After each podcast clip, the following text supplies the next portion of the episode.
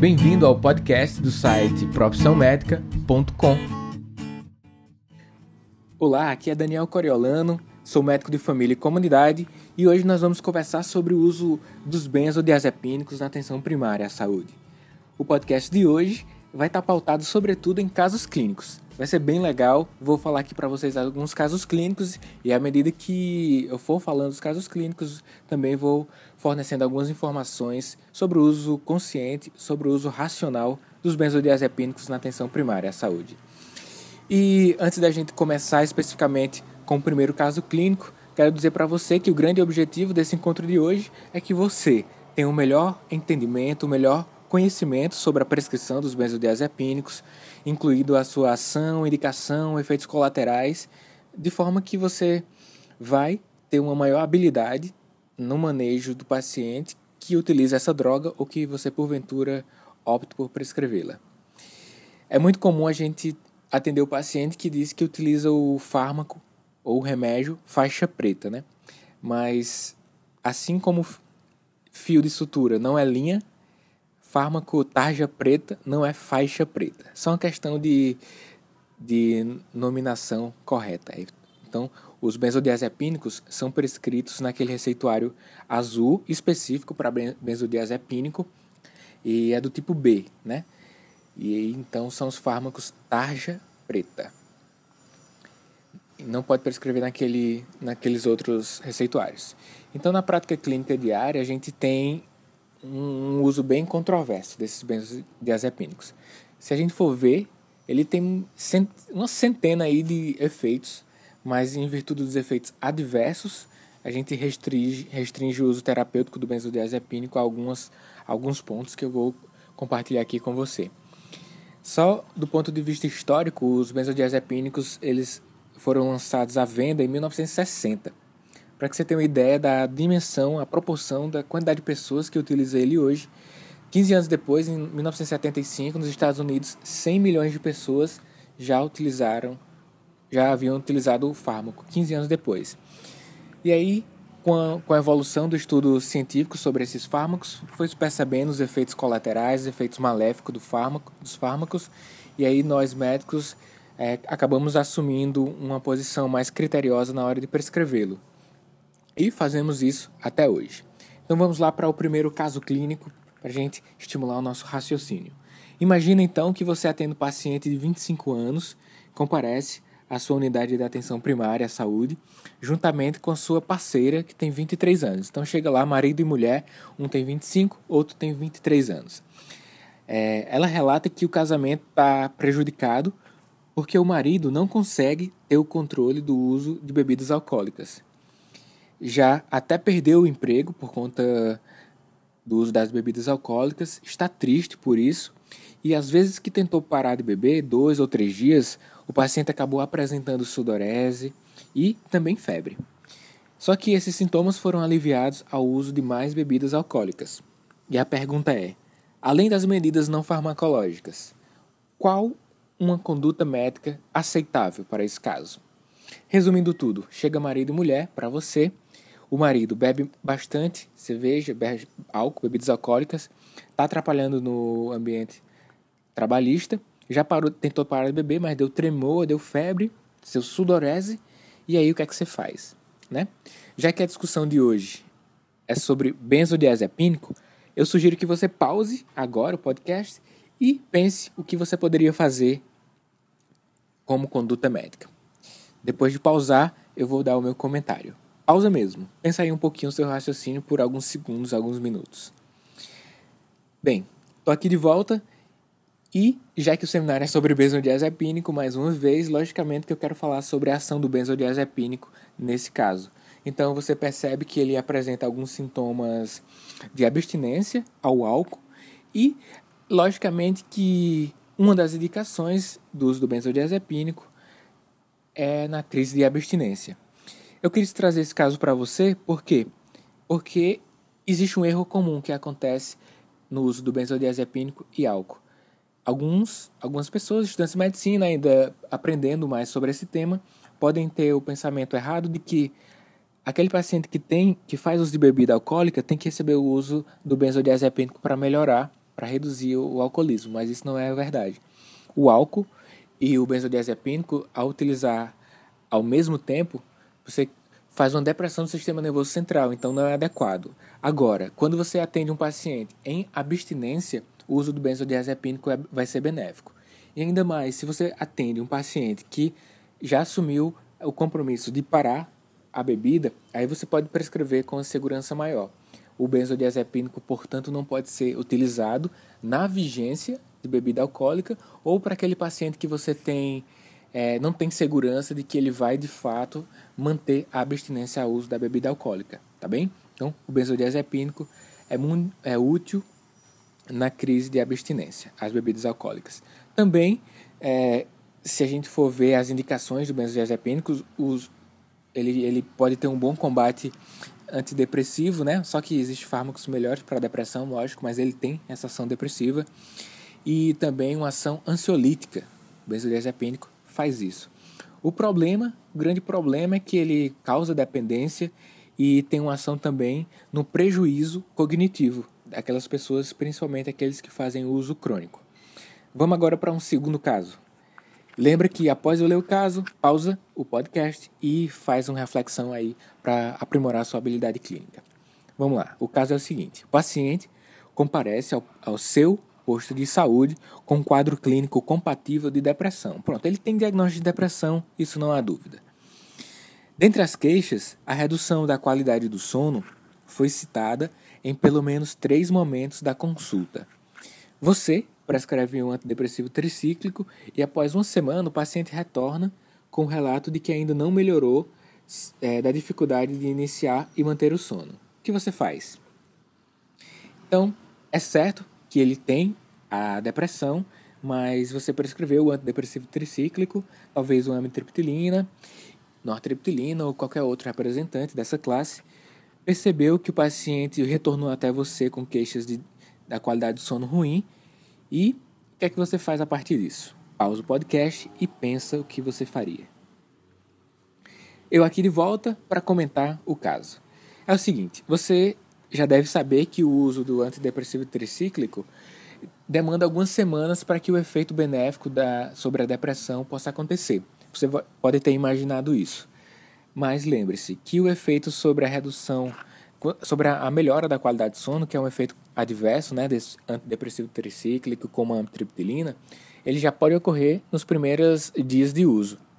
Então, se o paciente chega para você com essa queixa de, de ter essa redução na qualidade do sono, você pode utilizar sim um benzodiazepínico para que ele inicie o sono.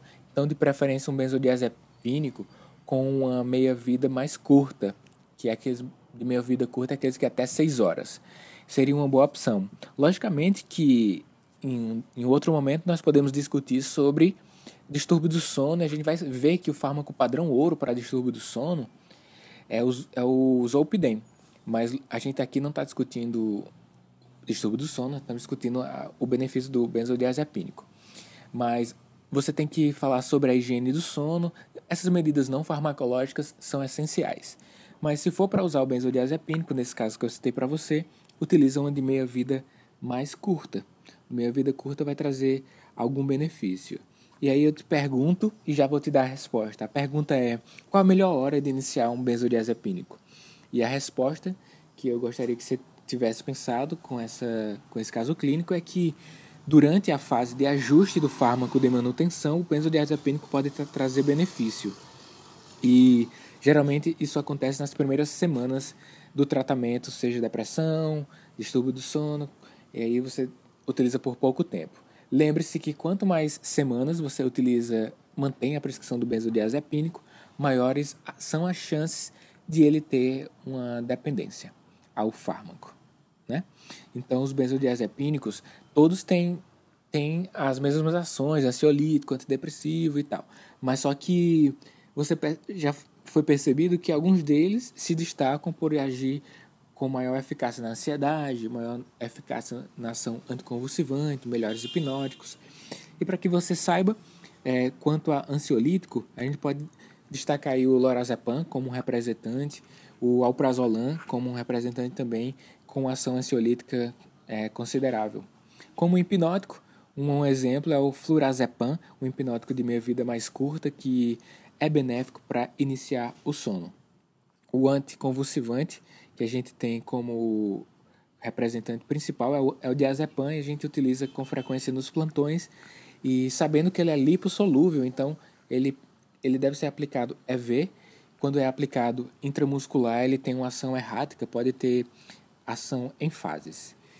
Falando um pouquinho sobre o benzodiazepínico de ação mais curta, tem o midazolam. Logicamente não vai ser usado aí no distúrbio do sono, porque é um fármaco mais utilizado, mais indicado hum, como sedativo para os procedimentos cirúrgicos. Também como benefício adicional é que ele traz uma amnésia anterógrada. Amnésia anterógrada, para que você relembre, é aquilo que você esquece a partir do momento que toma, que recebe ali o midazolam. Isso é benéfico por quê? Daniel, isso é benéfico porque você vai esquecer ali daquele procedimento cirúrgico e para algumas pessoas isso vai ser é, muito bom. Então, resumindo todas as ações terapêuticas, você pode ter a medida que faz o ajuste da dose, você pode ter um benzodiazepínico com ação ansiolítica, anticonvulsivante, hipnótica, relaxante muscular, sedativo para alguns procedimentos, como o midazolam, que eu falei, né? E se for uma dose muito alta, muito mesmo, você pode tê-lo como indutor do coma, da perda da consciência. Mas não fique com tanto medo de prescrever o benzodiazepínico, tem alguns outros, outros fármacos que são mais letais do que o, os benzodiazepínicos em comparação à sua dose. É, um estudo mostra que a dose, entre a dose eficaz para o paciente e a dose letal, os benzodiazepínicos, essa relação é de 1 para 200, ou seja, 200 vezes a dose terapêutica é que é a dose suficiente para que você provoque, para que o paciente chegue até a morte, ao coma. É, outros fármacos, como paracetamol, por exemplo, podem induzir uma hepatopatia farmacológica, é uma hepatite medicamentosa com doses bem menores, né? Então, sendo, portanto, mais letal.